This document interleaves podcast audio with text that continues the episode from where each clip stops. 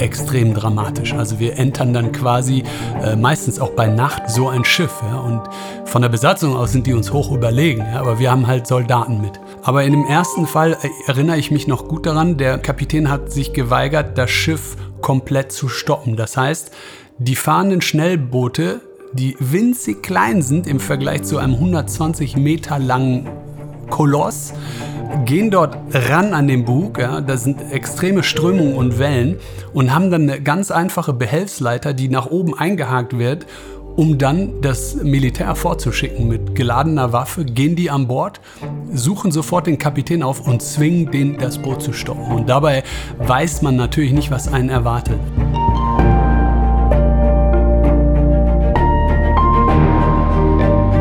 Helden der Meere der Blue Awareness Podcast mit Christian Weigand.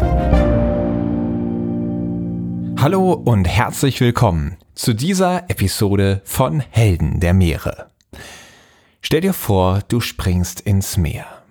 Du hast eine Taucherbrille auf und nimmst die Stimmung um dich herum wahr.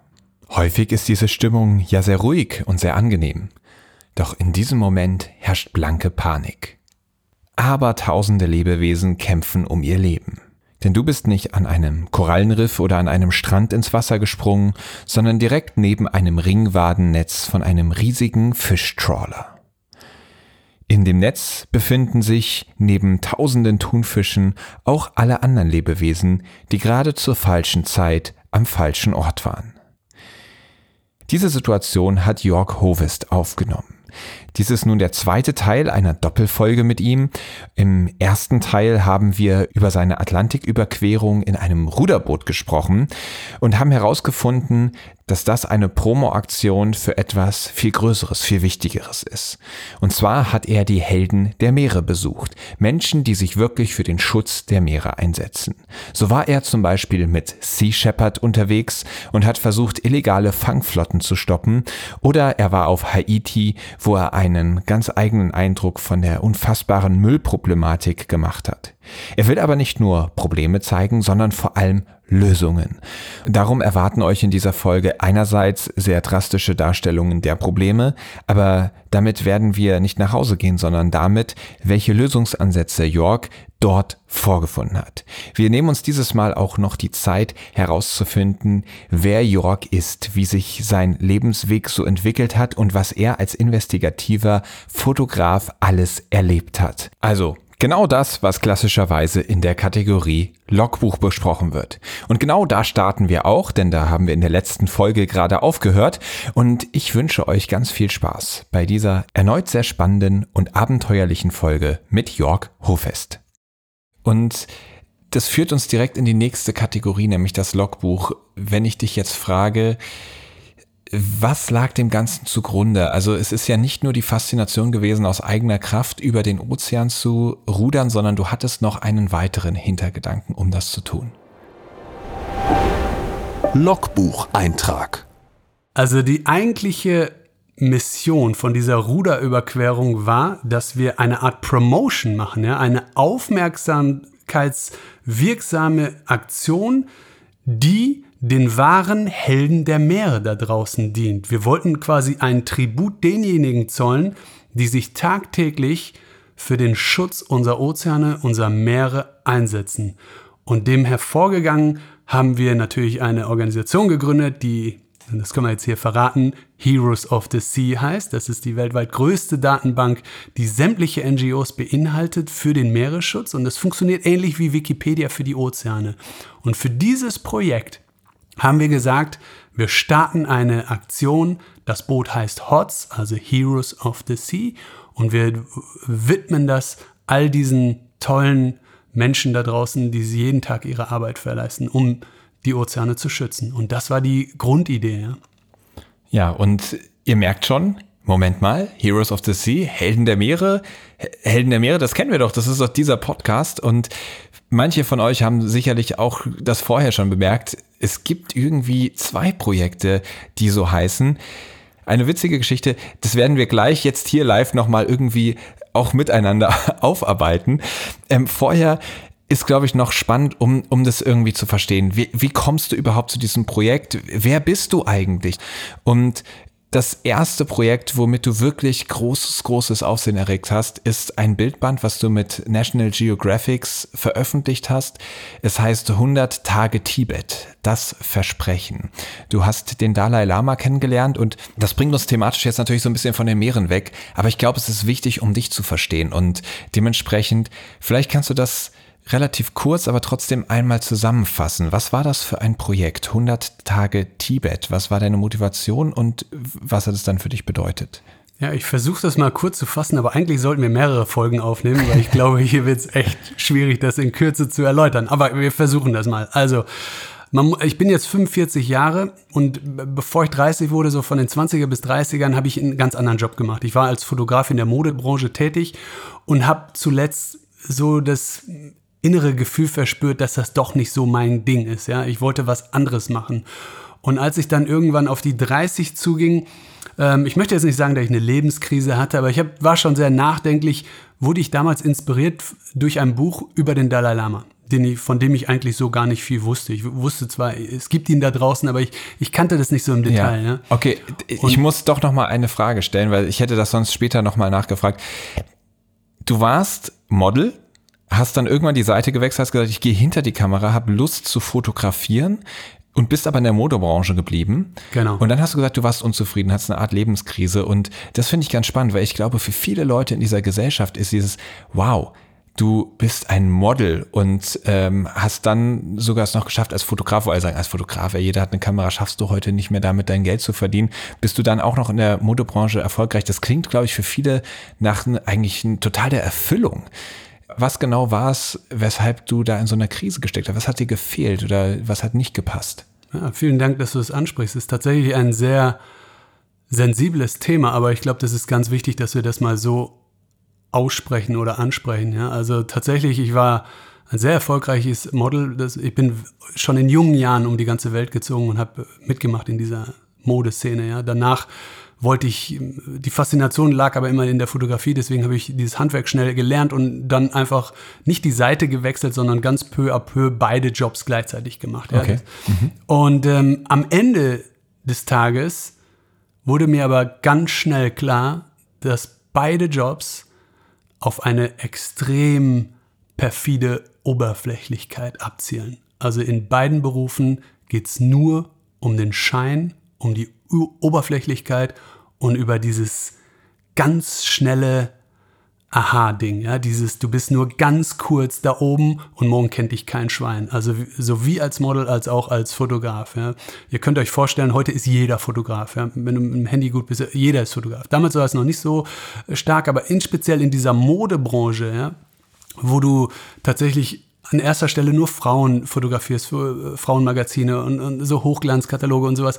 Das hört sich super an. Das ist vielleicht der Traumjob aller Männer da draußen, ja. Aber für mich war das echt ein Konflikt, ja. Ich war im, im Begriff, Familie, eine Familie zu zeugen. Ja? Ich habe heute ein Kind und eine Frau und ich konnte das alles nicht mehr miteinander vereinbaren, weil es einfach, weil mich diese, diese falsche Art, diese oberflächliche Art so gestört hat. Ja? Ich kam nach Hause abends und äh, ich wollte nicht mal drüber reden, weil es einfach so sinnlos war. Ja? Ich habe quasi die, Sinn, die Sinnhaftigkeit in meinem Leben vermisst. Und dann habe ich mich zurückerinnert. Als Kind wollte ich immer große Abenteurer werden. Das war immer mein Traum. Ja? Ich hatte damals schon von National Geographic geträumt. Ja? Aber das, das ist wie, ich will Feuerwehrmann oder Astronaut werden. Ja? Wer, wer erfüllt sich schon seinen Kindeswunsch? Und ich habe es auch sehr weit vergraben in meinem Kopf. Aber irgendwie kam Ende der 20er, Anfang 30er dieser Gedanke hoch. Aber klar, ich wusste gar nicht, wie sowas geht. Ja? Und äh, in dieser Stimmung, in dieser Situation habe ich mich mit dem Dalai Lama befasst, ein Buch über ihn gelesen und dann den Entschluss gefasst, ihm einen Brief zu schreiben. Ja. Und äh, weil wir gerade schon mal davon gesprochen haben, ähm, ich mache dann einfach so Sachen. Ja. Ich frage dann nicht die, also ich habe das schon ein paar Leuten erzählt, die haben alle gesagt, ja, Jörg, du kannst dem Dalai Lama keinen Brief schreiben, das geht nicht, der wird nie antworten. Ja. Ich kann aber auch die Gegenfrage stellen. Hast du dem Dalai Lama schon mal einen Brief geschrieben? Nee, habe ich nicht, aber ich bin mir hundertprozentig sicher, dass das nicht geht. Ja, Pech gehabt. Der hat mir aber geantwortet. Ja. Und so ist dann eins zum anderen gekommen, dass wir uns getroffen haben, uns angefreundet haben, tatsächlich auch hier in Frankfurt und in Wiesbaden und dann eine ganz besondere Beziehung zueinander aufgebaut also, haben. Also du hattest wirklich die Chance, einem der Menschen, der von Hunderttausende, wenn nicht Millionen Menschen auf der Welt verehrt wird, die alle sich freuen, in Stadien gehen, um als einer von Zehntausenden diesem Mann auf Ferne zu begegnen, so kennenzulernen, dass ihr euch anfreundet. Ja. Ich durfte ihn hier begleiten für vier Tage, anfänglich noch als Fotograf, der ganz nah bei ihm ist und ganz persönliche Aufnahmen macht. Aber dann hast du natürlich diese Momente, du bist alleine mit ihm im Zimmer. Was hast du, was hast du gemacht? Jetzt gehen wir doch ins Thema rein, aber das, ja. das ist, glaube ich, eine spannende Frage, die sich jeder stellt und jede stellt. Was hast du gemacht, um das Interesse dieses Mannes so zu wecken, dass du die Gelegenheit bekommst, als einer von diesen hunderttausenden Menschen, die ja. ihn gerne kennenlernen möchten, ihm so nahe zu kommen? Ich glaube, es lag daran, an dem, was ich in dem Brief geschrieben habe. Ich war, war keiner der Menschen, die ihm auf eine standardisierte Art und Weise ausdrücken wollten, dass sie ihn um Hilfe bitten, bitten oder dass sie ihm in ihm oder durch ihn Unterstützung finden, sei es auf die eigene Person oder auf Weltgeschehnisse. Also du kannst dir vorstellen, zu 99,9 Prozent kriegt er diese Briefe und diese Anfragen, ja. Kannst du mich heilen? Kannst du die Welt retten? Wann hört der Krieg auf? Das Schicksal, hier ist jemand krank. All diese Sachen, ich habe das oft erlebt, ja. Und ich war hingegen jemand, der äh, ihm natürlich auch irgendwo ein, ein gewisses Interesse und eine äh, gewisse Begeisterung nahegelegt habe, aber nicht primär, sondern ich habe ihm primär angeboten, ihm zu helfen. Und wie ich später erfahren habe, war ich vielleicht einer der wenigen Menschen, die jemals ihm angeboten haben, ihm zu helfen. Also ich wollte gar nichts von ihm. Ich wollte einfach nur ihm helfen. Und zwar in dieser wirklich uralten Geschichte zu Tibet. Ja. Man muss sich vorstellen, wer dieser Mann ist. Dieser Mann predigt auf der ganzen Welt uns Menschen was von Mitgefühl, Liebe und er selbst ist ein Flüchtling seines eigenen Volkes das er nie wieder betreten kann. Wenn man sich das mal vorstellt, ja, und dieses Volk weiß nichts von ihm, die hören nichts von ihm, die haben kein Internet, die können sich nicht informieren und herauskriegen, dass der Dalai Lama gerade in Frankfurt ein tolles Event hat und alle sind begeistert. Und die Idee von mir war, dass ich ihm in diesem Brief suggeriere, dass ich ihm auf eine Art helfen möchte, dass ich stellvertretend für ihn sein Land bereisen möchte, um sein Auge und sein Ohr zu sein als investigativer Journalist, als Fotograf, der so lange mit diesen Tibetern spricht, um herauszufinden, wie diese Art stille Post dort noch funktioniert. Ich wollte herausfinden, wie diese Menschen an jemand glauben können über so viele Jahre, von dem sie gar nichts hören, von mhm. dem sie nicht mal wissen, ob der noch lebt, dessen Namen die nicht aussprechen dürfen, dessen Flagge die nicht zeigen dürfen, dessen Land die sich nicht bekennen dürfen. Das muss man sich vorstellen. Mhm. Die Tibeter, die, die kommen ins Gefängnis, die werden zum Teil zu Tode gefoltert, wenn die auch nur einmal das Wort in den Mund nehmen. Wahnsinn. Und also ganz kurz zur Erklärung, falls es irgendjemand nicht weiß, Tibet ist ähm, ein Land, was mittlerweile zu China gehört und China hat keine Lust auf Tibeter, auf ähm, die Religion und unterdrücken dieses Volk und äh, dementsprechend musste der Dalai Lama fliehen. Und ja, es ist, ähm, wie du schon gesagt hast, heftige Repressionen gegen die tibetische Bevölkerung. Und du bist dann dort reingegangen, hast das dokumentiert, hast dich unter das Volk gemischt, hast Leute dazu gebracht, hast ihr Vertrauen gewonnen, so weit, dass sie sich in die Lebensgefahr begeben haben, sich zu öffnen und über den Dalai Lama zu sprechen, ähm, dir zu erzählen, wie sie es schaffen, ihre Kultur, ihre Religion weiterzuleben, ihren Glauben auch an den Dalai Lama als ihr religiöses Oberhaupt ähm, am Leben zu erhalten. Abenteuerliche Methoden, wie du das überhaupt geschafft hast, dann hat, haben dich, hat dich die chinesische Regierung auch aus dem Land rausgeschmissen. Du hast es dann illegal erneut betreten, bist so wie viele Tibeter über den Himalaya fliehen mussten, bist du überhaupt in das Land quasi reingeschmuggelt und wieder raus. Selbst dich in Lebensgefahr begeben, weil wenn die Chinesen dich dann gefasst hätten, hätten sie gesagt, okay, das, was er hier macht, das ist ähm, Spionage äh, im weitesten Sinne irgendwie, also auf jeden Fall extrem gefährlich. Leute, schaut einfach mal nach. Jörg Hovest, ähm, 100 Tage Tibet. Es gibt ein Buch dazu. Ihr könnt euch dazu auch lauter Podcasts anhören, die alle so fesselnd sind, die stehen diesem hier in nichts nach, ganz im Gegenteil. Schaut euch das wirklich an, hört euch das an, das ist eine so beeindruckende und tolle Geschichte. Und genau so hast du dann das Versprechen einlösen können und ähm, dem Dalai Lama stellvertretend für ihn, der das natürlich nicht tun kann, hast, hast das Land besucht, den Le die Leute besucht, hast dir natürlich auch ein Foto zeigen können von dir und den Dalai Lama und zeigen können, er lebt, er, er denkt an euch, er bringt diese Botschaft raus, auch wenn ihr es nicht mitbekommt. Ich kriege Gänsehaut, während ich das jetzt erzähle. Ähm, wirklich eine faszinierende Geschichte. Und ich muss das jetzt so hart abbrechen, weil auch darüber könnte jemand mit meiner Neugierde und Wissensdurst, wir könnten Stunden darüber sprechen. Dann kam das nächste Projekt, 100 Tage Amazonien. Es hört nicht auf, Jörg, genau. bei dir, es ist, es ist unfassbar. Und du bist in den Amazonas gegangen für tatsächlich dann mehr als 100 Tage und hast die Hüter des Waldes besucht, also die indigene Bevölkerung, die dort lebt, die diesen Wald auch beschützt, aber extrem bedroht ist durch Holzfäller, durch Goldgräber und so weiter und so fort, die den Amazonas wirklich in die Knie zwingen und damit auch diese Bevölkerung auch das wieder eine unfassbare Geschichte. Ähm, die Motivation und die Geschichte dahinter ist auch, dass, dass du eine Jugendliebe hattest, wo du dich früher als Jugendlicher deine erste Liebe in eine indigene von den Yanomami, glaube ich, oder ne, also dem Stamm der Yanomami verliebt hast und wie das bei Urlauben und solchen romantischen Beziehungen in der Jugend so ist, dann ein dramatisches Ende gebrochenes Herz und du hast gesagt, ich will zurückschauen, ob ich sie wiederfinde und dabei die Geschichte darüber erzählen. Ob das alles geklappt hat, Leute, 100 Tage Amazonien, lesen, Podcasts zu anhören. Auch da ist, wenn ihr jetzt ist, ist hier ein Rabbit Hole, also Jörg Hovis, da könnt ihr, könnt ihr jetzt Tagen und Wochen mit verbringen, diese Geschichten einzusammeln.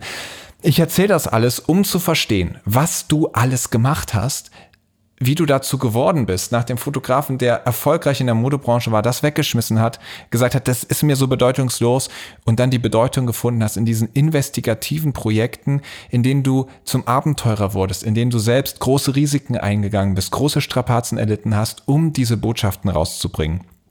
Und wie kamst du dann dazu zu sagen, jetzt sind die Meere dran? Also da muss es doch auch wieder einen Auslöser gegeben haben, einen Punkt in der Geschichte, vielleicht einen ganz speziellen Moment, in dem dir klar war, und jetzt weiß ich, als nächstes geht's an die Helden der Meere. Also zunächst einmal, ich bin jetzt selbst beeindruckt, wie du das alles so lückenlos toll formuliert hast. Wirklich Wahnsinn. Ich habe deine Geschichte auch wirklich inhaliert. Also ich, Mega ich verfolge das schon seit Jahren, also 100 Jahre Tibet, 100 Tage. Äh, 100, 100 Tage Tibet hat mich fasziniert, bevor es Helden der Meere gab, bei mir oder bei dir. Und cool. ähm, seitdem habe ich das, irgendwann habe ich gemerkt, ach krass, da kommen wir ja gleich noch zu. Jetzt yeah. bist du auch an den Meeren. Und deswegen, ja, freut es mich, dass, dass du das als lückenlos bezeichnest. Und es kommt wirklich von innen, weil ich begeistert bin durch dich. Dankeschön, vielen Dank. Ich fühle mich sehr geehrt. Ähm, jetzt, jetzt müssen wir einen kleinen Zeitsprung machen. Das, das begann dann quasi alles im Alter von 30 ich war verheiratet, ich habe ein Kind bekommen. Ich habe aber trotzdem diese Expeditionen gemacht, weil ich wusste, ich bin, ich bin jetzt in dieser Zeit, um das zu realisieren. Und ich weiß es nicht, ob ich es nochmal machen würde, aber ich habe das durchgezogen und es gab immer diese passenden Geschichten, die nicht zufällig waren. Ja? Die, ich habe mir diese Geschichten nicht ausge, ausgedacht, die waren schon fester Bestandteil meines Lebens. Und nachdem ich dann aus dem Amazonas zurückkam, und auch von diesem Projekt sehr überzeugt war und ein, ein Projekt mit großer Strahlkraft, mit, mit einem äh, karikativen Aspekt dahinter, wo wir auch was ähm, machen konnten, wo wir es erreichen konnten, im Sinne von, wir stoppen dort die Abholzer, ja, wir bringen das zur Regierung wir, wir kümmern uns um die NGOs. Muss ich sagen, ist dieses Projekt leider gefloppt, ja. Das war die falsche Zeit. Es war in einer Zeit, an dem die Medienwelt so ein bisschen, ich glaube, die Schnauze voll hatte von Amazonas-Projekten und wieder jemand da und ne, obwohl ich eigentlich so dachte, ich hätte ein Alleinstellungsmerkmal mit diesen indigenen Völkern, die so noch nie einer, also nicht viele Menschen besucht hatten und seltene Aufnahmen von bedingt kontaktierten Völkern, ja. Aber es, es kam irgendwie nicht an, weil ich, weil wir damals schon in einer Zeit waren, wo wir uns sehr in Richtung Ozeane konzentriert haben. Ja. Zum ersten Mal haben wir diese Bilder gesehen von diesen Plastikteppichen. Wir als Gesellschaft? Wir als Gesellschaft okay. in der Medienwelt. Also mhm. ich, ich, ich spreche dann von Deutschland ja. primär, das habe mhm. ich so wahrgenommen. Ja. ja. Das war dann zum Erscheinungstag für mich wie so ein, ja, wie so ein V-Schlag ins Gesicht. Ich wollte mein Amazonas-Projekt groß bewerben, aber ich habe gemerkt, die Leute interessieren sich tatsächlich für die Ozeane, ja, weil das so, so zum alltäglichen Problem wurde, dass wir in, einer Über, in einem Überfluss an Verbrauchsmaterialien leben, dass wir diese Plastikthematik um uns scheren. Ja. Und dann kamen diese ersten großen NGOs, die mich total fasziniert haben. Ja. Ich kannte Sea Shepherd schon sehr lange. Das waren auch so uralte, äh, ich sag das Wort jetzt, ja, das waren Helden für mich. Ja. Diese, diese Jungs, die da in diesem kleinen Verband auf den Meeren Walfänger jagen, das waren einfach Helden für mich. Und ich wusste, ich konzentriere mich auch aus eigenem Interesse immer mehr dafür. Ich tauche zum Beispiel seit über 30 Jahren. Ne? Und das ist so eine faszinierende Welt, zu der ich aber nicht so als Fotograf den Zugang hatte, weil ich mich mit Unterwasserfotografie noch gar nicht auskannte. Ich war zwar passionierter Taucher, aber ich habe dann überlegt, kann ich nicht das eine zum anderen mit dem anderen verbinden und diese Helden und diese Geschichten und das wurde immer mehr.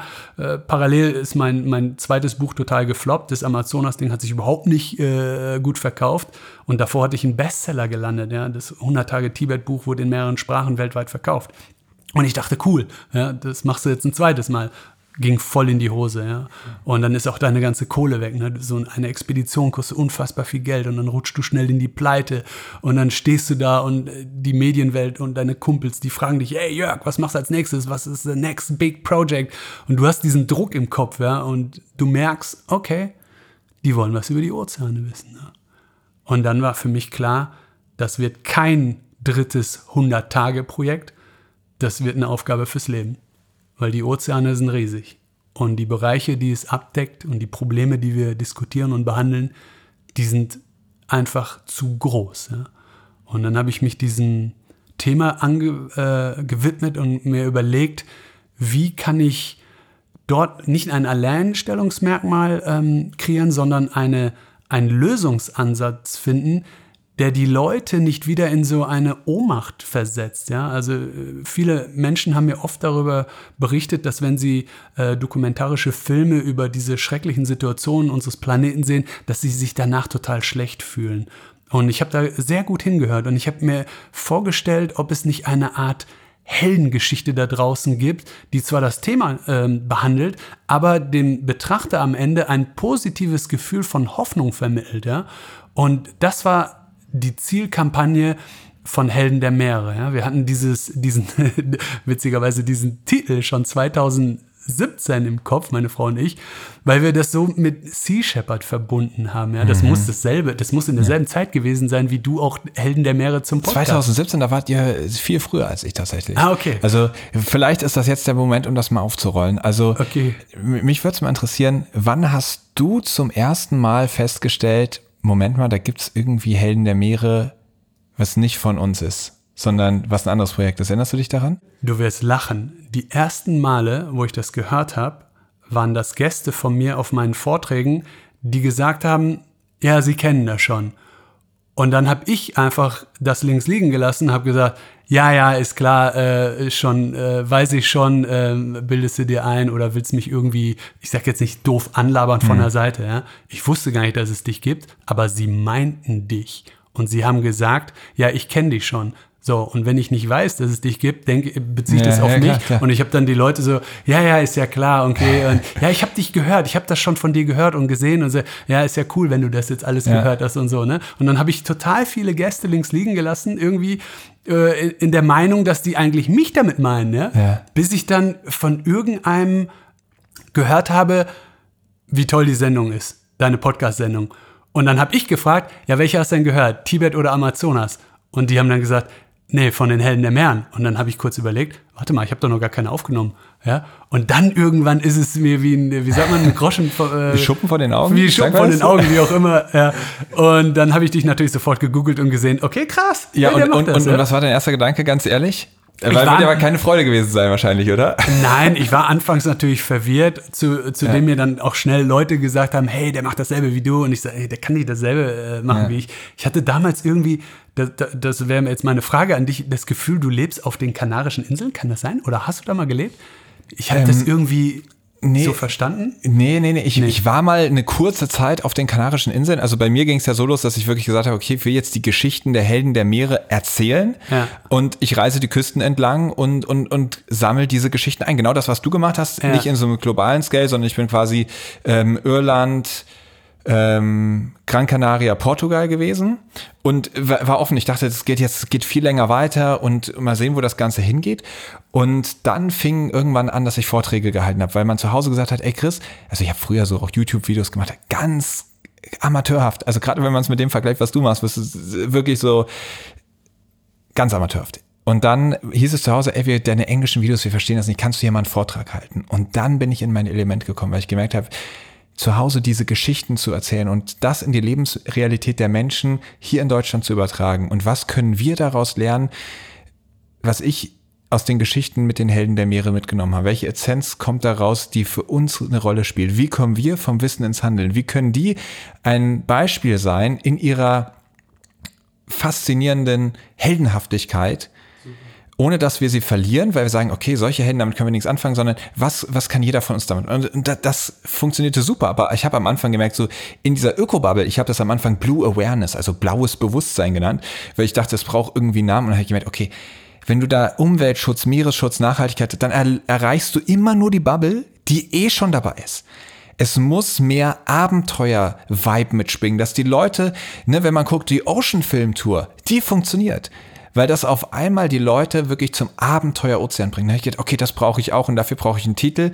Und Helden der Meere hat beides drin. Die Leute haben ein größeres Gutes, für das sie kämpfen und gleichzeitig Helden, das klingt nach Abenteuer. Und dann habe ich angefangen 2000 18 mit diesen Vorträgen und habe sie Helden der Meere genannt. Und damals habe ich noch gegoogelt, gibt's da was? Hab nichts gefunden, außer irgendeine so Kreuzfahrt-Dings, die irgendwie Helden der Meere noch so im Hintergrund aber gar nicht so richtig genutzt haben. Und dann habe ich gesagt, okay, perfekt, so nenne ich das. Und dann kam irgendwann 2019, 2020 Leute, die mir gesagt haben, ey, du hast, hast du jetzt ein Buch rausgebracht? Ich habe gesehen, Geil. Helden der Meere gibt's jetzt auch als Buch. Ich so, hä, nee, wird mal, äh, Buch? Und dann habe ich das aufgemacht und habe gesehen, York Hovest, 100 Tage Tibet York, hat jetzt tatsächlich Helden der Meere als Projekt, hat ein Buch dazu gemacht, hat eine, eine Website und alles. Und ähm, wie witzig. Ich habe auch erst gedacht, shit. Und mir war natürlich klar, du hast ein Buch geschrieben, was quasi zeitgleich damit losging, dass ich diese Vorträge, der Podcast, das war ja am Anfang alles noch winzig klein.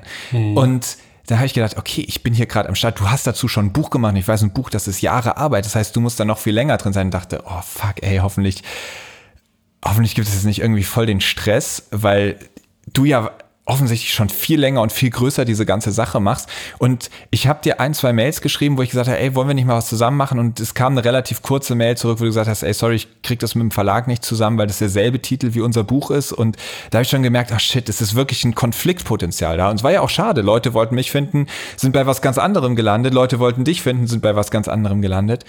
Und jetzt vor kurzem, ich habe gedacht, irgendwie, ich glaube, es, es, wird dann wohl nichts mit uns. Schade, weil eigentlich haben wir doch dasselbe vor.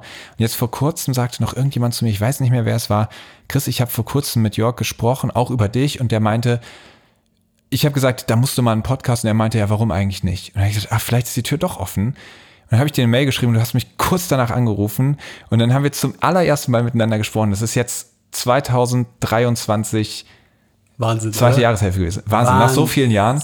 Wahnsinn. Und es war direkt all die Sorgen, die ich hatte, dass es irgendwie nur Clinch gibt oder sowas, war sofort weg, weil wir sofort, also ich hatte sofort das Gespür, alles klar.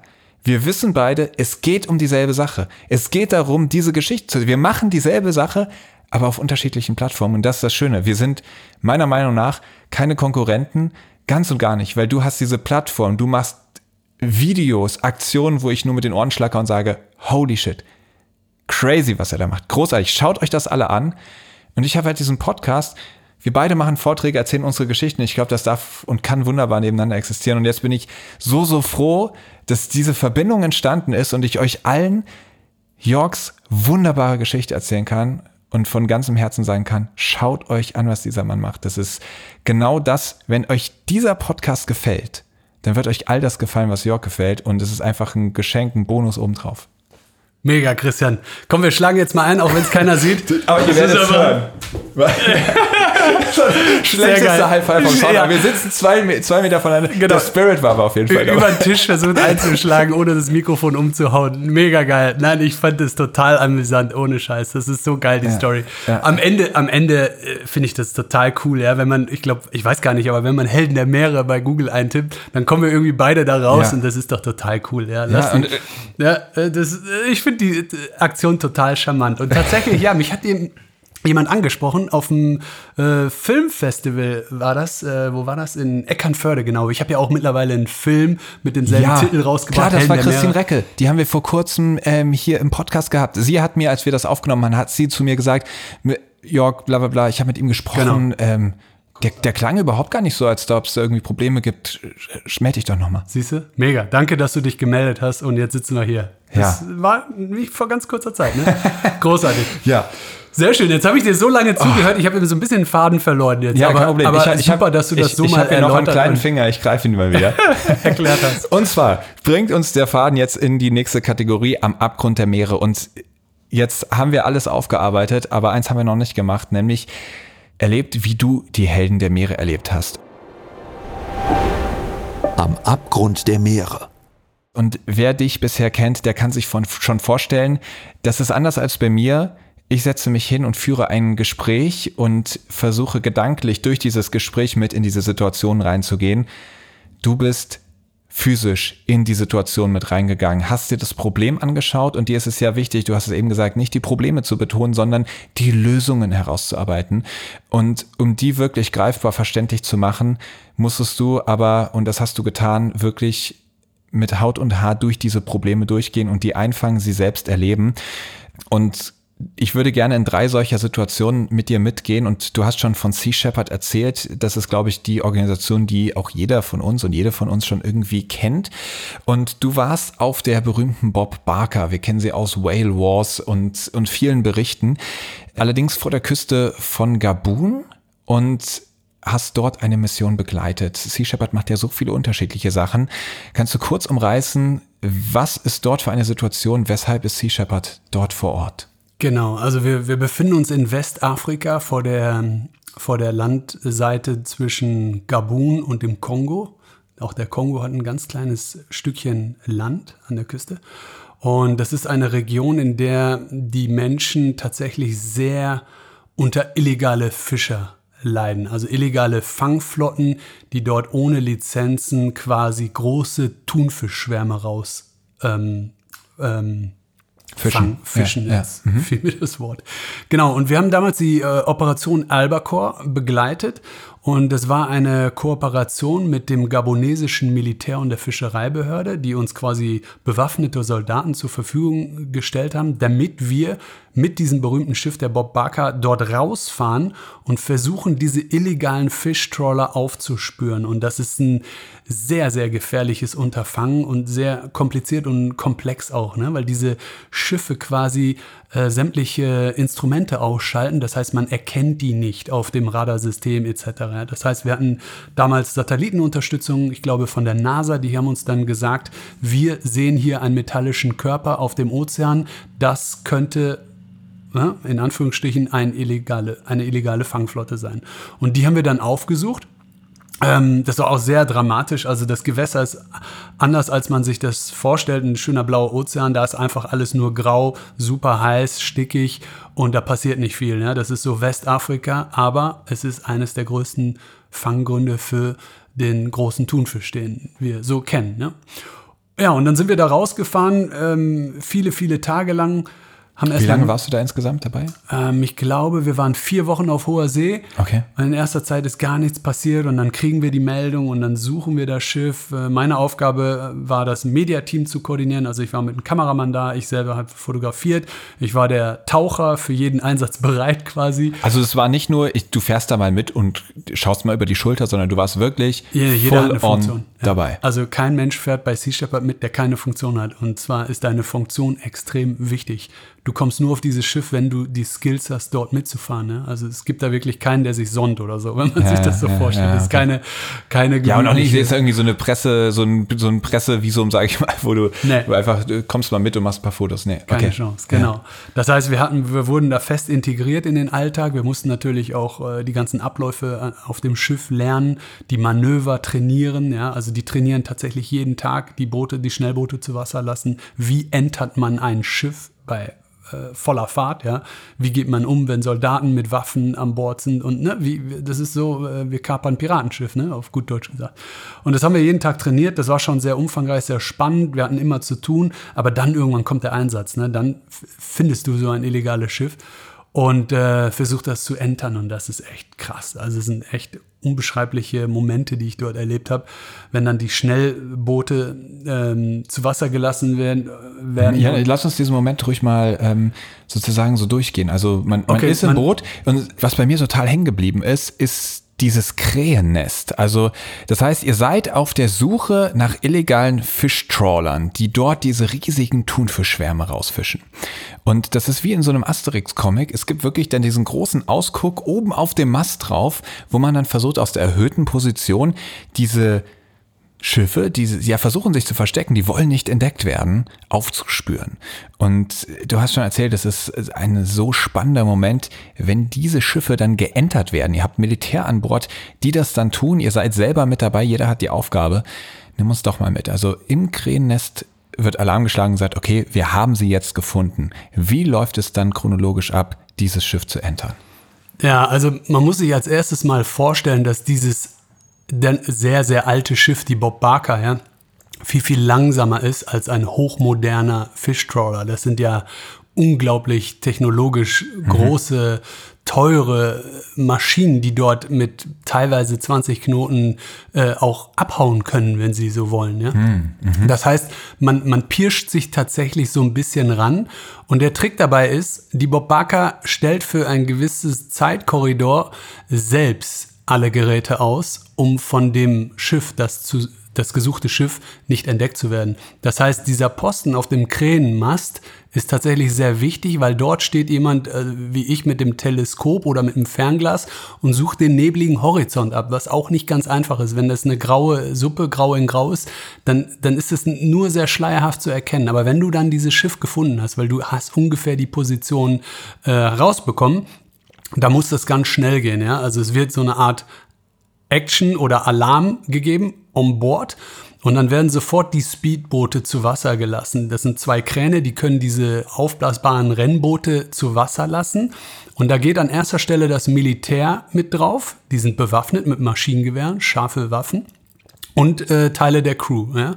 Und die preschen vor, um dieses Schiff zu entern. In dem Fall fahren sie dahin, machen die Sirene an, haben Megafon dabei und fordern den Kapitän bei voller Fahrt auf, das Schiff zu drosseln, den Motor zu drosseln.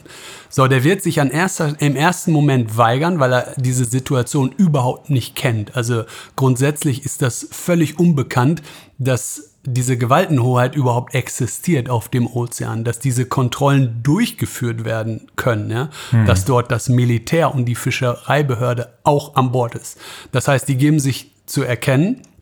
Klar, optisch sieht man, das sind Soldaten in Tarnanzügen mit Maschinengewehren und dann ist das je nach Situation unterschiedlich. Der Trawler, wenn der auf voller Fahrt ist, kann der nicht sofort stoppen. Ja? Äh, es gibt natürlich auch die Situation, wo der gerade seine Netze reinholt. Auch das haben wir erlebt.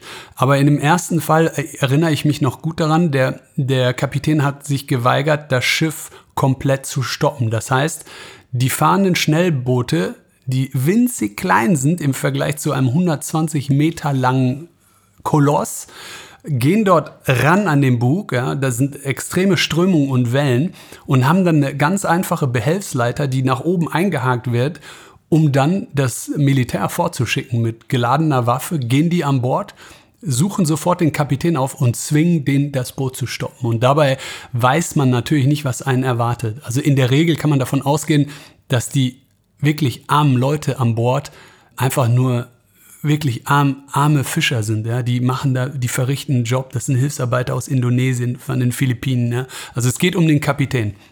So, die gehen an Bord, danach folgt sofort die Fischereibehörde und dann kommen wir, ne, das ganze Team von Sea Shepherd, das Mediateam, immer in Begleitung von Soldaten, die uns auch beschützen mit ihren Waffen. Ne?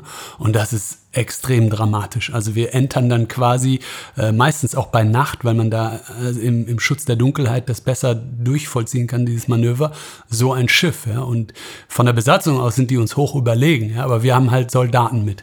Das heißt, die werden erstmal festgesetzt, die Besatzung wird in eine Ecke getrieben, es werden die Ausweise gesammelt, es wird der ähm, Kapitän äh, zumindest für ein Zeitfenster festgehalten damit wir von Sea Shepherd mit der Fischereibehörde das Schiff inspizieren können.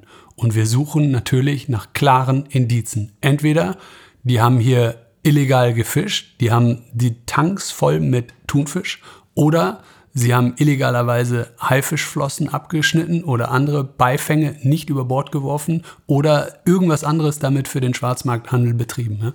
Das sind alles Vergehen, die werden sofort aufgeschrieben, abgeglichen mit GPS-Daten Und dann äh, wird das natürlich vor einem Gericht verurteilt und dann haben die Leute, die Betreiber, der Kapitän mit einer hohen Strafe bis hin zu Gefängnis zu rechnen. Ne? Und die Schiffe, die werden festgesetzt. Das heißt, die werden zurückgeführt an den Hafen.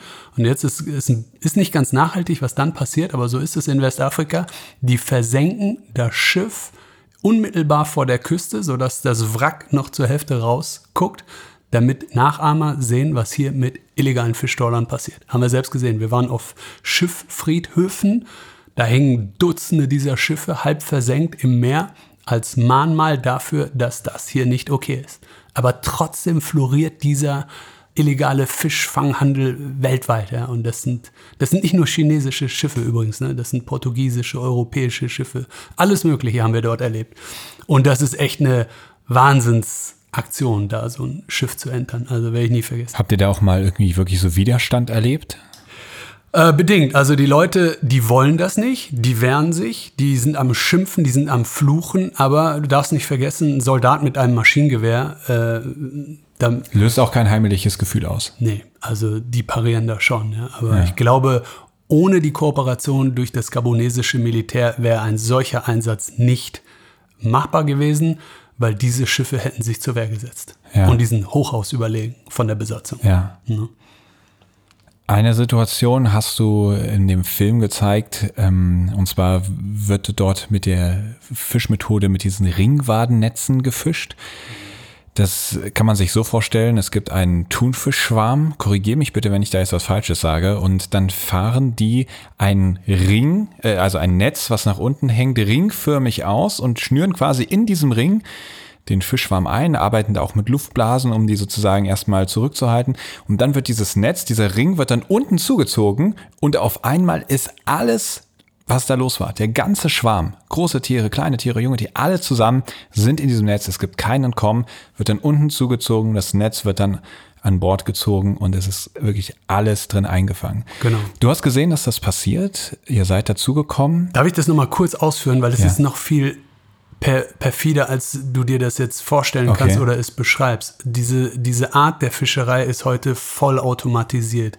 Wir reden von elektronischen Devices namens FAD. Ja, das sind äh, elektronische Schwimmkörper mit GPS-Sender, mit kleinem Solarpanel, die schwimmen im Meer zu zigtausendfachen.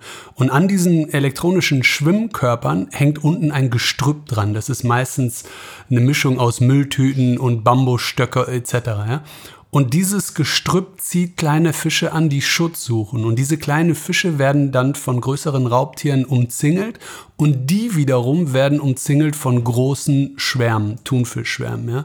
Das heißt, die Kapitäne dieser Welt, die Schiffer, die Industrie, die braucht auf dem iPad nur gucken, wo eins dieser FADs ein wahnsinnig großes Volumen unter sich trägt, einen Ausschlag gibt, um dann ganz zielgerichtet dorthin zu fahren, in kürzester Zeit dieses Ringwagennetz einmal um dieses Gerät zu spannen und dann das ganze Netz voll zu haben. Ja? Das ist eine hundertprozentige Fanggarantie.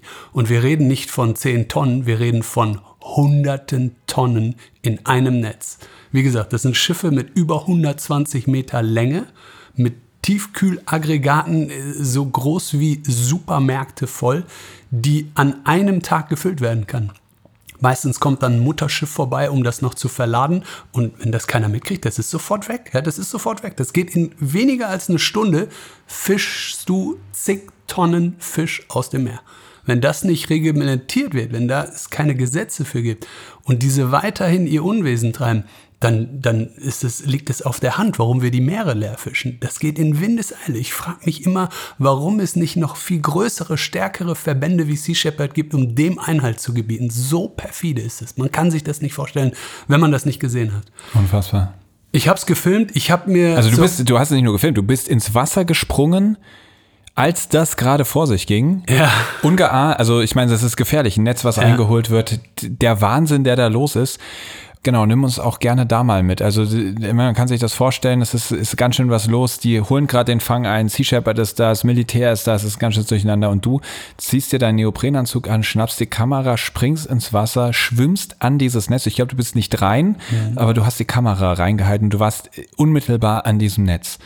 Ja, das war so ein bisschen, ich meine, ich glaube, die, die Leute, die Crew wusste schon, warum sie mich da angeheuert haben. Die wussten, dass ich solche Aktionen bringe. Aber für mich war das auch ganz wichtig, diese Beweislast mal festzuhalten. Ja? Diese, diese elendige Qual dieser Massen zu dokumentieren, nicht nur durchs Foto und Bewegtbild, sondern auch akustisch das mal zu erleben. Und ich wusste, die einzige Möglichkeit ist, äh, einfach an das Netz zu gehen, während es reingeholt wird. Und äh, wir haben uns dann dahin äh, bringen lassen mit dem Schlauchboot und äh, sind dann zu zweit mit dem Michael zusammen dort ähm, an das Netz gegangen. Und das ist wirklich unfassbar. Ein Geräusch, das ich in meinem Leben nie vergessen werde. Wenn du unter Wasser siehst, wie Millionen dieser prächtigen Thunfische zu Tode zappeln und in ihrem eigenen Blut zerquetscht werden. Also das ist, das ist so ohrenbetäubend, man kann sich es nicht vorstellen. Das ganze Meer ist rot, komplett blutig, ja. Und in diesen Netzen befinden sich Wale, Schildkröten, Delfine, Haie. Alles wird gleichzeitig zerquetscht. An Bord dieser Supertrawler gibt es Maschinen, Motoren, die diese Gewalt von Tonnen einfach hochzieht und schockgefriert. Ja, das geht so schnell, man kann sich das nicht vorstellen. Und diese, dieser qualvolle Tod, auch dieser dieser Beifang dieser Säugetiere dazwischen ist einfach Grund genug gewesen für mich zu sagen, ich, ich, ich spring da jetzt rein und dokumentiere das. Ja. Einen Neoprenanzug hatte ich nicht an, aber okay. ähm, das war schon sehr dramatisch. Also man muss sich das vorstellen, so ein Ringwagennetz, das ist Kilometer lang und auch hunderte Meter tief. Wenn das eingezogen wird, dann ist das wie ein Vorhang, der immer kleiner wird. Ja. Und die Masse an Tier in diesem Netz gerät in Panik. Das heißt, die, die schwimmen erstmal im Kreis Danach berühren die sich, was sehr untypisch ist. Das ist etwas, was überhaupt nicht vorkommt im Tierreich, dass sich Fische unter Wasser berühren. Sobald die sich berühren, geht das Gezappel los und dann zerquetschen die sich. Und klar, unten im Netz sind die größeren Tiere. Du siehst Hammerhaie, du siehst Delfine. Alles versucht zu fliehen, aber nichts kommt da raus. Ja? Und dann beginnt irgendwann das große Blut. Das Meer fährt sich rot. Aber die Tiere leben immer noch. Ja? Und ich habe mich in, in dem Moment an dem Bojen, also diese Ringwagennetze, die werden von riesigen Bojen, die in hoher See, in stürmischer See getragen werden, versucht festzuhalten und mit der Kamera dann über das Netz in diese Masse reinzuhalten. Und ah, das ist wirklich ein, kein schöner Augenblick gewesen, aber wir mussten das dokumentieren. Wir haben das mhm. festgehalten. Auch mit der Drohne von oben sieht man das ganze Ausmaß. Ja? Und das ist einfach schrecklich, wenn man sich vorstellt, in welcher Hülle, in, äh, in, welcher Fülle, in welcher Masse das jeden Tag so oft passiert. Ja? Mhm. Und klar, wir lesen Statistiken, wir hören von, diesen von dieser Ohnmacht, wir fischen die Meere leer, aber wir wissen auch warum. Wir wissen auch, wie das gemacht wird und warum wird da nichts gegen getan. Mhm. Aber wie gesagt, ne, Sea Shepherd, das waren wirklich von Anfang an meine Helden der Meere. Also als ja. ich gesehen habe, wie die ihre Arbeit verrichten, das ist extremst gefährlich. Das machen die alle ehrenamtlich, die Menschen an Bord. Ja. Das sind diese voller Überzeugung. Das finde ich einfach irre, was die machen. Ja. Vielleicht noch einmal zurück zu diesem Moment, wo du im Wasser warst. Ich wenn ich selber tauche, dann habe ich eine ganz, ganz starke Empfindung. Und zwar, dass es da fast so einen sechsten Sinn gibt, der mir zeigt, wie ist denn gerade die Stimmung unter Wasser. Man hat das Gefühl, man hat lauter Tiere, die einem sehr fremd sind um sich rum, aber man merkt, sind die gerade entspannt, sind die aufgeregt, haben die vor irgendwas Angst. Ich finde, das unter Wasser überträgt sich das irgendwie. Und ich habe mich gefragt, was du da für eine Energie aufgenommen hast, als du neben diesem Netz geschwommen bist. Wow, du hast es tatsächlich sehr gut beschrieben. Ich hätte es nicht besser verdeutlichen können, aber tatsächlich ist das das allgegenwärtige Gefühl, das man beim Tauchen verspürt. Wir sind in einem fremden Lebensraum und die Tiere sind völlig entspannt. Ja, die machen, was sie wollen, die sind völlig entspannt, du bist der Eindringling. In dem Fall kommst du in eine Situation, die einfach panisch ist, die ist laut, hektisch und panisch. Und zwar so viel Masse auf einmal, das ist sehr beängstigend. Also da reinzugehen, du musst dir vorstellen, die Unterwasserkamera, die ich bei habe, die ist 20 Kilo schwer, das ist ein Riesenapparat. Man muss sich festhalten, man muss irgendwie versuchen, dahin zu kommen und du darfst dich natürlich nicht in diesen Maschen verfangen, also endest du selbst in diesem Todeszirkel. Das war ein sehr ungutes Gefühl, ja. dramatisch in vollen Zügen ja, und panisch von allen Seiten, laut und einfach nur diese Kettengeräusche im Hintergrund, wenn das Netz eingezogen wird. Schrecklicher Moment, aber äh, wichtig, dass wir das gefilmt haben und auch in dem Film so verdeutlicht haben, weil ich glaube, das haben die meisten Menschen so noch nie gesehen. Auf jeden Fall, das kommt da sehr eindrücklich rüber. Spannend da finde ich auch, dass da wirklich die Regierung eine NGO um Hilfe bittet und sagt, und wir machen das jetzt gemeinsam.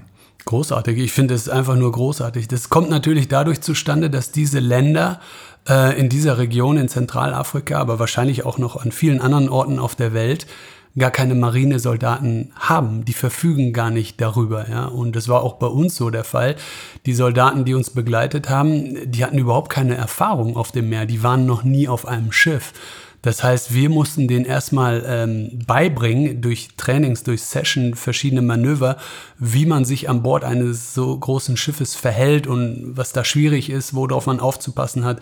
Das war ein ziemlich verdrehtes Verhältnis ganz am Anfang, weil die ja eigentlich auf uns aufpassen sollten. Ne? Aber am Anfang ja. ging es erstmal darum, äh, die mussten sich erstmal alle übergeben, die ersten drei Tage, weil ja. die noch nie auf hoher See waren. Ne? Hm. Das war ganz interessant.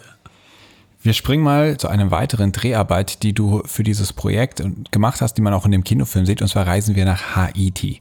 Und vielleicht kannst du uns mal ganz kurz die Szenerie beschreiben, die du dort vorgefunden hast. Wow, ja, jetzt kommen wir von einem Superlativ ins nächste. Ja. Also vorab, ich versuche das mal kurz zu beschreiben. Wir alle kennen die dramatischen und zutiefst erschütternden Bildern von Plastikmüll an verschiedensten Hotspots dieser Welt, sei es auf dem Meer, an Land, Müllkippen etc. oder auch in Wohngebieten. Aber so etwas hautnah mitzuerleben, hinterlässt einen tiefen Eindruck bei jedem. Ja? Und äh, was wir gesucht haben in Bezug auf, den, auf unseren Dokumentarfilm Helden der Meere war auch hier ein Held im Sinne von einer Lösung zu finden an eines der schrecklichsten Orten, die ich je gesehen habe. Und ich habe viele, viele Länder bereist, sehr oft in Schwellenländern in der dritten Welt unterwegs gewesen. Aber was ich in Haiti dort erlebt habe, war wirklich boah, nachhaltig eines der schlimmsten Bilder, die ich je erlebt habe. Also wir reden von der Hauptstadt Port-au-Prince, in denen es Ghettos oder ich, ich, ich, mag das Wort Ghettos nicht, weil es sind einfach die Lebensräume ärmerer Menschen, ja, die leben, die können nichts dafür, aber Ghetto ist so, so mhm. negativ, hat so viele Negativattribute, aber wir, wir sind halt in dieses Ghetto oder in diese Wohnsiedlung reingegangen, die bei weitem größer ist als eine deutsche große Hauptstadt. Also wir reden von Millionen Menschen, die dort ohne Zugang zur Kanalisation, ohne Zugang zu frischem Wasser und Strom in ihrem eigenen Müll existieren und leben.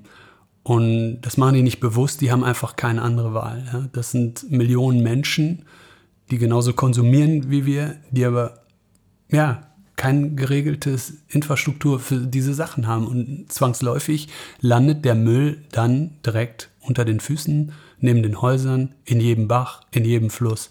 Und daraus resultiert ein gewaltiger Strom, der im Meer mündet. Und das gibt es sehr oft auf der Welt. Das gibt es dutzend, tausendfach. Und das sind die engsten, dichtesten Konzentrationen von diesem Rohstoff, der letztendlich in den Ozeanen zirkuliert.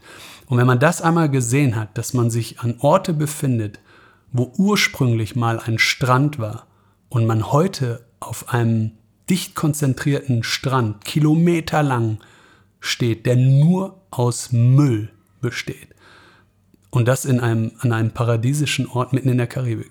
Das ist schon erschreckend. Und das ist in weiten Teilen Haiti, Port-au-Prince heute. Nur eines zu nennen von vielen, vielen Orten. Das haben wir besucht mit dem Kamerateam. Wir wollten auch hier einen Helden finden.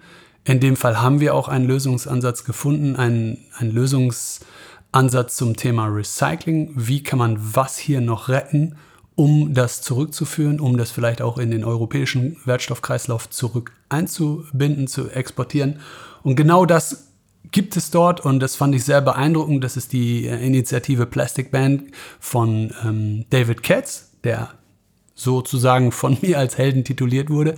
Und das hat mich sehr beeindruckt. Dieser Mann hat mir das alles gezeigt, hautnah vor Ort mit erschreckenden Bildern. Eindrücke, die du nie wieder los wirst. Vom Geruch, von der ganzen Art und Weise, wie Menschen dort leben. Ja. Aber letztendlich produziert er dort etwas und schult die Menschen dazu, die davon nur profitieren, dass man dort aufräumt und ein Recycling-System quasi am Leben hält. Ja. Die Menschen haben jetzt gelernt, in langen Schulungen, wie man welchen Müll trennt, wie man den äh, sammelt, in Auffangstationen bringt, ähm, um damit die Leute dann den Zugang zu Elektrizität, zu Nahrung oder zu Geld haben durch den Müll. Und somit wird der Müll zu einem Kreislauf, der danach extrahiert wird in Granulat und dann in die Europäische Union zurückgeführt wird. Und daraus entstehen heute zu 100 Prozent nachhaltige Produkte, die wir heute im Supermarkt kaufen können. Und das finde ich ist eine geile Geschichte. Das ist einfach nur ein Konzept, das funktioniert. Jetzt werden natürlich ein paar Leute schreien, ja, aber das ist auch nicht nachhaltig, das Zeug kommt zurück. Ja, aber so funktioniert das. Ja. Wenn unsere Konzerne und Wirtschaftsunternehmen dafür ein bisschen mehr Geld ausgeben, damit dieses nachhaltige Konzept funktioniert, dann bin ich gerne bereit dafür, mhm. das zu kaufen. Ne? Weil ich weiß, mit guten Hintergedanken, dort in der dritten Welt wird den Menschen geholfen.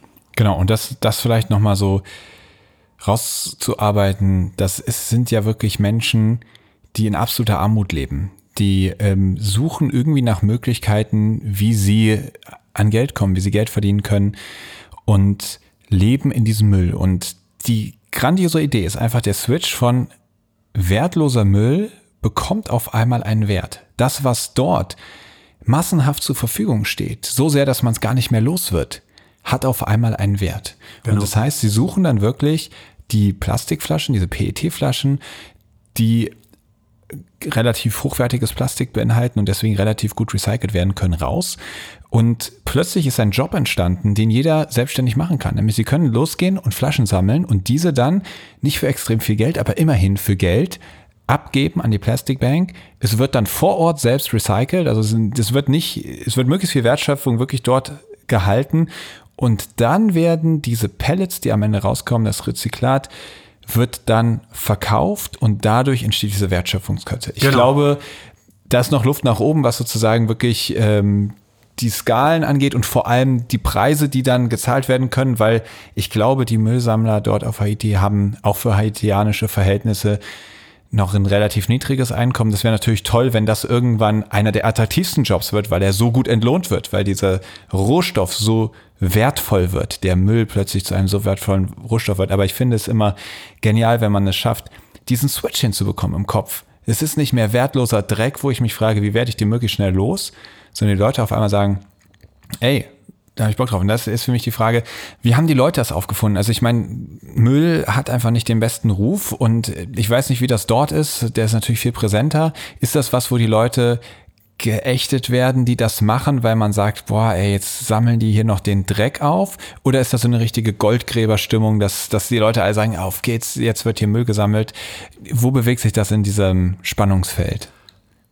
Ich wünschte, es wäre so, wie du zuletzt beschrieben hast, dass es eine Goldgräberstimmung ist, aber das ist es tatsächlich nicht. Also den Menschen vor Ort, denen ist es zutiefst peinlich. Ja? Also die mhm. schämen sich dafür, das zu tun, aber die sind in einer Lebenssituation, wenn man das sich vorstellt in ein Familienbündnis, die, die können nicht anders. Ja? Das ist einfach ein Zubrot, den die nutzen für eine sichere Einnahmequelle.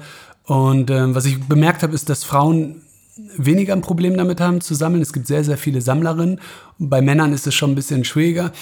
Aber ähm, es ist jetzt nicht so, dass es eine Goldgräberstimmung ist. Ja? Aber die Leute sind überzeugt von dem Konzept.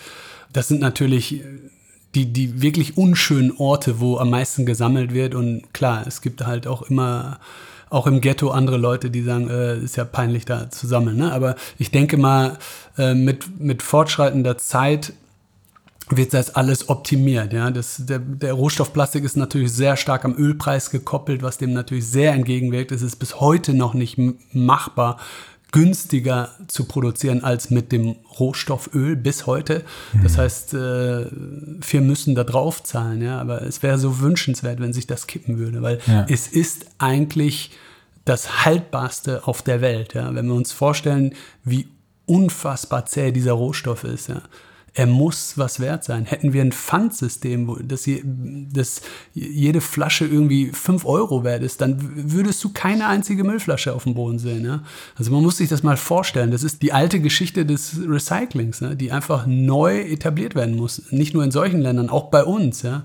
Es hm. gibt dafür keine europäische Grundlage. Ja? Das wird in jedem Land anders gehandhabt und das ist für mich immer sehr erschreckend. Wenn ich nach Frankreich fahre zum Beispiel und die ganzen Plastikflaschen da einfach weggeworfen werden, weil es keinen Pfand drauf gibt, während du hier in Deutschland mittlerweile immerhin 25 Cent bekommst, ja. Also ja. da schmeißt keiner mehr was weg, ja. Und also es würde funktionieren, wir müssen, müssen wir aber noch viel dran arbeiten. Aber mhm. umso schöner ist es, eine Innovation und ein Pionier von diesem Mann zu sehen, der auch selbst nicht aus Haiti kommt, sondern aus Kanada, der einfach es so unerträglich fand, diese Situation in Haiti vorzufinden, dass er alles in Bewegung gesetzt hat, diese äh, NGO dort hochzuziehen. Und bis heute ist es, funktioniert es gut, ja. Und äh, ich denke, das kann Schule machen und da können wir noch viel von lernen, alle. Sehr schön. Auch hier könnten wir, glaube ich, noch Stunden weiter reden. Ich kann noch mal darauf hinweisen, auf der Website heroesofthesea.com könnt ihr viele von diesen Projekten anschauen, euch inspirieren lassen. Wir kommen jetzt mal zum Abschluss in die letzte Kategorie. Ebbe oder Flut? Ich stelle dich jetzt vor eine kurze Entweder-Oder-Auswahl, ein paar Flut. Halbfragen. Und du suchst dir aus, was dir am liebsten ist. In dem Fall auf jeden Fall Flut, habe ich jetzt mitbekommen. Sturm oder Flaute? Sturm. Auf dem Wasser oder unter dem Wasser? Unter Wasser. Ruhe und Entspannung oder Action und Abenteuer? Action und Abenteuer. Und zum Thema nachhaltiges Leben. Streng zu dir selber oder auch mal ein Auge zudrücken? Auch mal ein Auge zudrücken. Dein größter Erfolg ist? Meine Familie, mein Kind, meine Frau. Das konnte zu einem so großen Erfolg werden, weil? Weil wir zusammenhalten in den schwierigsten Situationen und schon gemeinsam einiges geleistet haben. Das ist auch so ein Punkt, ich muss da nochmal kurz einhaken, aber man muss natürlich sagen, du hast die Familie schon gegründet, als du nach Tibet gegangen bist. Dieses Abenteuer, diese Gefahren hast du als junger Vater gemacht. In der heutigen Gesellschaft, ich erlebe viele junge Väter, die anfangen, sehr, sehr risikoavers zu werden. Die sagen, Moment mal, ich habe jetzt die Verantwortung für ein Kind. Ich ähm, versuche mich jetzt zu versichern, ich mache keinen Quatsch mehr und so weiter und so fort. Und äh, du gründest eine Familie und schlägst dann diesen Weg ein, gehst immer wieder diese Risiken ein.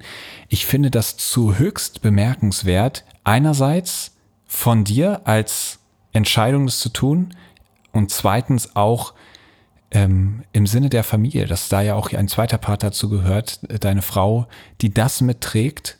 Vielleicht vorweggenommen, kannst du dir jetzt vorstellen, wie unwichtig und überflüssig mein Leben oder mir mein Leben vorkam, von 20 bis 30, als ich Model und Modefotograf war. Ja. Ja. Wenn du dich dann entschließt, eine Familie zu gründen und dann deine Berufung, deine Sinnmäßigkeit zu finden und das parallel durchziehst, dann weißt du, du bist ganz genau richtig angekommen im Leben.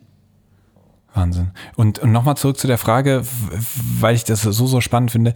Wie läuft es ab, wenn du so ein ge gefährliches Vorhaben hast und du hast eine Familie, du hast eine Frau, die gerade ein frisch geborenes Baby hat? Wie kommuniziert ihr das miteinander? Also wir haben das sehr akribisch ähm, vorbereitet alles. Also mein, meine Frau äh, stützt mir den Rücken in jeder Situation. Ja. Ich gebe jetzt mal ein Beispiel. In der ersten Expedition zu Tibet konnte auch meine Familie den Dalai Lama vorab kennenlernen. Ja. Der Dalai Lama und mein mein heute 13-jähriges Kind war damals ein Baby, die kennen sich, ja. Witzigerweise hatte er immer den Eindruck, es wäre sein Opa. Ja? Er hat ihn immer Opa Lama genannt und das ist schon der Running Gag hier in, in Hessen, weil wir nennen ihn alle Opa Lama. Also es gab eine Verbindung zwischen den beiden und äh, meine Frau hat immer gesagt, äh, Papa ist bei Opa, ne? Und, und dann sind die in die Berge gefahren und dann haben die gesagt, da haben die eine Wanderung gemacht und Papa ist bei Opa in den Bergen, guck, und dann hat das Baby die Berge gesehen, ne? Und so im Laufe der Jahre wurde äh, unser Sohn immer zu den jeweiligen Expeditionsstandorten zum Teil mitgenommen, ja? Dann meine Frau ähm, erklärt, wo ich bin, was ich im Dschungel mache, welche Tiere. Dann werden Filme dazu geguckt, Dokumentare, Bücher vorgelesen. Ne? Und danach gibt's natürlich Satellitentelefone und Verbindungen, ne? mit denen man quasi sich zwar räumlich getrennt ist äh, auf der Ferne, aber sich immer noch kommunizieren kann. Für viele ist das so abwegig, sich das vorzustellen, aber für mich sind das so Momente, wo du sagst, das ist richtig schön, seinen Lebenspartner wieder vermissen zu lernen. Ja, das, hm. das erhält die Liebe um einiges länger und stärkt diese Beziehung enorm. Ja? Wenn, wenn du so weit weg bist über Monate, dann vermisst du deine Frau, dein Kind so sehr. Du freust dich, das ist die, das Zurückkommen, ja, und das ist irre. Ich finde es total irre. Und, weiß nicht, das hat immer gut funktioniert. Aber man darf auch nicht vergessen, wenn ich dann zu Hause bin in meiner Arbeit hier, bin ich 24 Stunden da, kann mich um meinen Sohn kümmern, um meine Frau.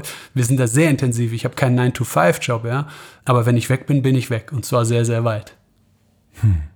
Du hast am Anfang gesagt, wenn du dir was in den Kopf setzt, dann machst du es auch. Wie ein Versprechen an dich selbst. Gab es auch mal was, was du dir vorgenommen hast, wo du eingestehen musstest, da habe ich mir jetzt zu viel vorgenommen, ich schmeiß die Flinte ins Korn? Wow, gute Frage. So ad hoc fällt mir da jetzt gerade nichts ein, aber es muss was geben. ähm, ich bin da sehr, sehr ungeduldig. Ja? Ich, ich suche mir manchmal so Sachen raus, wo du sagst, okay, schaffst du nie, jetzt wirst du älter und schaffst das dann doch, ja. Und dann oft glaube ich dann selber nicht mehr dran, mach aber irgendwie weiter und dann erinnern mich Leute wieder dran. Du hast doch gesagt, das ziehst du durch, ja. Und ich so, oh shit, ja, dann machst du weiter. Die Leute haben es nicht vergessen. Und dann irgendwie gelingt es dir und du denkst dir, oh fuck, habe ich das jetzt echt durchgezogen, ne? Und äh, da gibt es total ver verrückte Ideen. Weiß nicht. Mein, mein letzter bekloppter Spleen war, ich, ich trainiere den Muscle ab mit 45, ja. Das ist so ja, eine Übung. Also ein Klimmzug und danach noch durchziehen. durchziehen und wie so ein Dip obendrauf. Genau, ja. ja. Und ich dachte immer, ich bin mit 1,90 Meter, geht das gar nicht wegen, ne? Ja. So. Ja, und das habe ich jetzt irgendwie ein halbes Jahr äh, trainiert und habe es mir in den Kopf gesetzt und jetzt kann ich dieses blöde Ding, ja. Und so, okay, war gar nicht so schwer. Bleib dran, ne? Setz dir was in den Kopf. Zieh das durch, zieh das durch. Mach das alleine für dich. Das ist so wie, keine Ahnung, du sagst deinen Freunden, du hörst morgen auf zu rauchen und übermorgen sitzt du da mit der Kippe und denkst dir, okay, die haben jetzt alle auf dich geguckt und denken dir, was, was, der, der hält sein eigenes Versprechen nicht ein. Also ja. so muss man sich das vorstellen. Also wenn ich, wenn ich was sage und es behaupte, dann, dann ziehe ich das durch. Wenn du ein Gesetz erlassen könntest, was weltweit gilt, was wäre das für eins? Wow, sehr gute Frage. Ich versuche nicht lange drüber nachzudenken und ich sage mal einfach, was ja. mir sofort in den Sinn kommt. Wir brauchen mehr Naturräume, mehr Naturschutzgebiete. Das war mein erster Gedanke. Wir müssen die Natur mehr schützen. Mhm. In fünf Jahren werde ich 50. oh nein. Lieber Jörg, ich danke dir für dieses lange, lange Gespräch. Ähm, es hat mich super inspiriert, hat sehr, sehr viel Spaß gemacht. Ich danke dir für deinen unfassbaren Einsatz, den du bringst, dass du dich immer wieder selbst so aus der Reserve lockst, dass du dich so challengest, dass du diese Risiken eingehst, um uns alle mitzunehmen und Sachen vor Augen zu führen. Ich danke dir für deinen Optimismus, dass du dich nicht nur den Problemen hinstellst. Ich glaube, das ist verhältnismäßig sehr viel einfacher, erschreckende Probleme zu dokumentieren, sondern dass du mitdenkst und dir die Mühe machst, wirklich Lösungsmöglichkeiten zu überprüfen und zu präsentieren, wenn sie es wert sind. Und ich wünsche dir, dass du mit 50 noch genauso wie jetzt da sitzt und sagst, ich gehe meine Spleens durch, ich ziehe das durch, ich kann mich auf meine Versprechen verlassen und vor allem, ich kann weiterhin damit der Welt so viel geben. Und dementsprechend, ja, vielen lieben Dank für dieses Gespräch und alles Gute weiterhin. Ich danke dir, mein Lieber. Großartig. Das war Jörg Hofest. Aber bevor ich jetzt zu meinem Fazit übergehe, mache ich noch einmal die neue Kategorie Flaschenpost auf. Denn da ist wieder was eingetrudelt. Flaschenpost. Flaschenpost vom Adriatischen Meer. Hallo lieber Chris und hallo liebes Helden der Meere Team. Ich freue mich euch kennenzulernen und dachte, ich folge mal dem Aufruf und sende euch eine kurze Grüße aus der Lagune von Venedig aktuell. Ich sitze momentan auf einer Insel und beobachte tatsächlich einen vorbeiziehenden Sturm. Ähm, und ich bin hier, weil ich einen PhD an der Universität von Padova durchführe zum Thema Resilienzmechanismen in Meeresrestaurierung. Und selbstverständlich kommt man da immer wieder an seine Grenzen. Und in solchen Momenten ähm, wende ich mich gerne an Podcasts. Und eurer ist da an oberster Stelle, weil die Geschichten der Heldinnen und Helden der Meere mich sehr motivieren und inspirieren und auch ab und zu auf dumme Gedanken bringen. Und aus dem Grund wollte ich euch sehr herzlich danken für die Mühe und die Energie, die ihr in das Projekt gesteckt habt und steckt. Und ich hoffe, dass es den Podcast noch sehr lange geben wird und wünsche euch ganz viel Erfolg für die Zukunft. Ja, und ähm, somit liebe Grüße aus Italien und ich hoffe, die Flaschenpost wird euch erreichen. Liebe Grüße von Joanna. Liebe Joanna, vielen lieben Dank für deine Flaschenpost. Ich habe mich da sehr drüber gefreut, natürlich über all die Komplimente für den Podcast, aber auch schön zu hören, wo dieser Podcast gehört wird und dass gerade die Leute, die so vom Meer begeistert sind, dass sie selbst am Meer forschen, dort auf einer Insel sitzen und vorbeiziehende Stürme beobachten. Ja, genau in dieser Zeit Helden der Meere eingeschaltet wird. Das freut mich riesig und ich sende ganz liebe Grüße zurück ans Mittelmeer. Ja, das war's jetzt mit dieser Folge und ich möchte noch einmal zurückblicken auf die letzten beiden Folgen mit York Hofest. Und da ist für mich einiges hängen geblieben. Also natürlich in diesem Fall besonders viele Eindrücke, die sehr abenteuerlich, teilweise aber auch sehr erschreckend sind. Aber für mich zugrunde liegend ist natürlich diese Situation, wir kennen uns seit Jahren, wir haben mitbekommen, hey, da gibt's irgendwie jemand anders, der macht auch was mit Helden der Meere, es heißt genau gleich. Und irgendwie haben wir noch nicht zueinander gefunden weil man da irgendwie dann doch noch Sorgen hatte, wie, wie kriegt man das jetzt alles unter einen Hut. Und mir hat dieses Treffen einmal mehr gezeigt, wie wertvoll es ist, wenn man in solchen Situationen einfach aufeinander zugeht, miteinander spricht und gerade wenn man dieselbe Mission verfolgt, sich nicht als Konkurrenz zu verstehen, sondern sich gegenseitig die Türen zu öffnen, weil das, was dabei herausgekommen ist, ist eben auch eine Doppelfolge, die es in sich hatte. Das ist genau das, wofür Helden der Meere stehen soll. Spannende Geschichten, die uns wirklich unterhalten und gleichzeitig sensibilisieren, gleichzeitig begeistern und gleichzeitig Lösungen aufzeigen und eben auch dazu inspirieren, selbst zu einer Lösung zu werden. Insofern bin ich Jörg extrem dankbar, dass er sich entschieden hat, weißt du was, Chris, wir machen das jetzt einfach und dadurch konnte diese tolle Folge zustande kommen. Außerdem möchte ich noch eine kleine Ankündigung machen und zwar wird das Buch von York Helden der Meere verlost. Das ist ein Riesenschinken voll mit seinen Bildern, die auch an den Orten entstanden sind, über die wir heute gesprochen haben. Und dieses Buch, das ist von York persönlich signiert und ihr könnt es ab nächstem Montag in einem Instagram-Gewinnspiel gewinnen. Dort müsst ihr raten, wer unser nächster Gast ist und unter allen, die teilnehmen, wird dann dieses Buch verlost. Wenn euch diese Folge ebenfalls gefallen hat, dann tut mir den Gefallen. Lasst gerne eine Bewertung da. Bei Spotify könnt ihr dem Podcast 5 Sterne geben, bei iTunes ebenso, da kann man sogar noch eine Bewertung dazu schreiben und vor allem teilt ihn mit allen Leuten, die ihr kennt und von denen ihr denkt, denen würde dieser Podcast auch riesig Spaß machen. Denn dieser Podcast wird dafür produziert, möglichst viele Menschen zu erreichen und zu begeistern. Das ist mein Ziel und das ist auch das Ziel des Blue Awareness e.V., dem Sponsor dieses Podcasts. Und ihr könnt da gerne mitmachen, indem ihr selbst ein Mitglied dieses Vereins werdet oder dem Verein eine Spende zukommen lasst. Ich freue mich, wenn ihr in 14 Tagen wieder dabei seid, dann bei einem nächsten Gast hier bei Helden der Meere. Aufnahme, Produktion und Schnitt Christian Weigand. Musik Paul Timmich und Dorian Behner. Design Malte Buck. Sprecher, Intro und Kategorien Moritz Schelius.